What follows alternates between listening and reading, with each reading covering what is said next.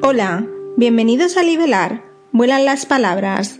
Mi nombre es Cristina Álvarez y este domingo leeremos un fragmento del libro titulado La chica de las redes sociales, de la escritora Laura Pérez Martín. Que lo disfruten y recuerden que podéis suscribiros a la página web libelar.com. Consiguió emborrachar un poco a Natalia sin que se gastaran un euro en copas, y ésta le dijo que con ella todo parecía fácil, que tenía que aprender de ella. María le preguntó por su vida con curiosidad. La otra contó que había sido una buena hija obediente, no fue rebelde. Es inteligente pero reprimida, pensó María. Sus padres eran de clase media. Tenía un hermano pequeño, había tenido que cuidar de él y ser la mayor, la responsable y obediente. Se dio cuenta de que en el fondo idealizaba al padre de Carmen, su amiga de la infancia. Le hubiera gustado tener un padre así. Cuando María le decía que los tipos de alrededor se la querían follar, Natalia sonreía nerviosa. María quería despertar a la mosquita muerta, percibía todo su potencial y no le gustaba nada verla tan desquiciada con su marido y la suegra. Fueron a por otra copa. Natalia estaba borracha y le dijo a María Sabes, yo camino por la vida como si me faltara algo. Soy víctima de mi mente. Sufro. Pues no le eches la culpa al exterior, que es lo fácil, le contestó María.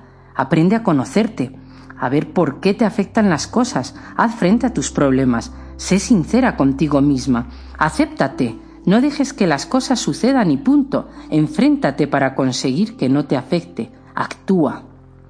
Es que me siento vacía, vacía en mi soledad, es, como si me hubiera como si hubiera nacido con una insatisfacción crónica. Sola estarás también cuando te mueras. Es duro mirar hacia adentro, pero vale la pena el sufrimiento. No dejes que te tiranicen los pensamientos nocivos. María intentó ayudar a su nueva amiga. Tenía el extraño sentimiento de sentirse útil y admirada. Contigo tengo mucha sintonía, le dijo Natalia. Yo soy muy reservada, me tocas la fibra sensible del alma, la de abrirme. Yo no suelo decir lo que pienso. Prefiero pasar inadvertida para no crear conflicto. Pues no me lo pareces. De todo lo que me has contado con tu suegra, he visto que has sabido defenderte. Tienes que potenciar tu valentía.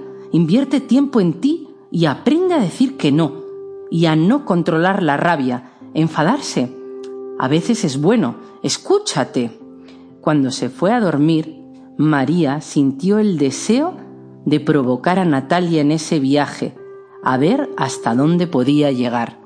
Y esto ha sido todo por hoy. Recuerda que pueden enviar sus textos o audios a podcast.libelar.com.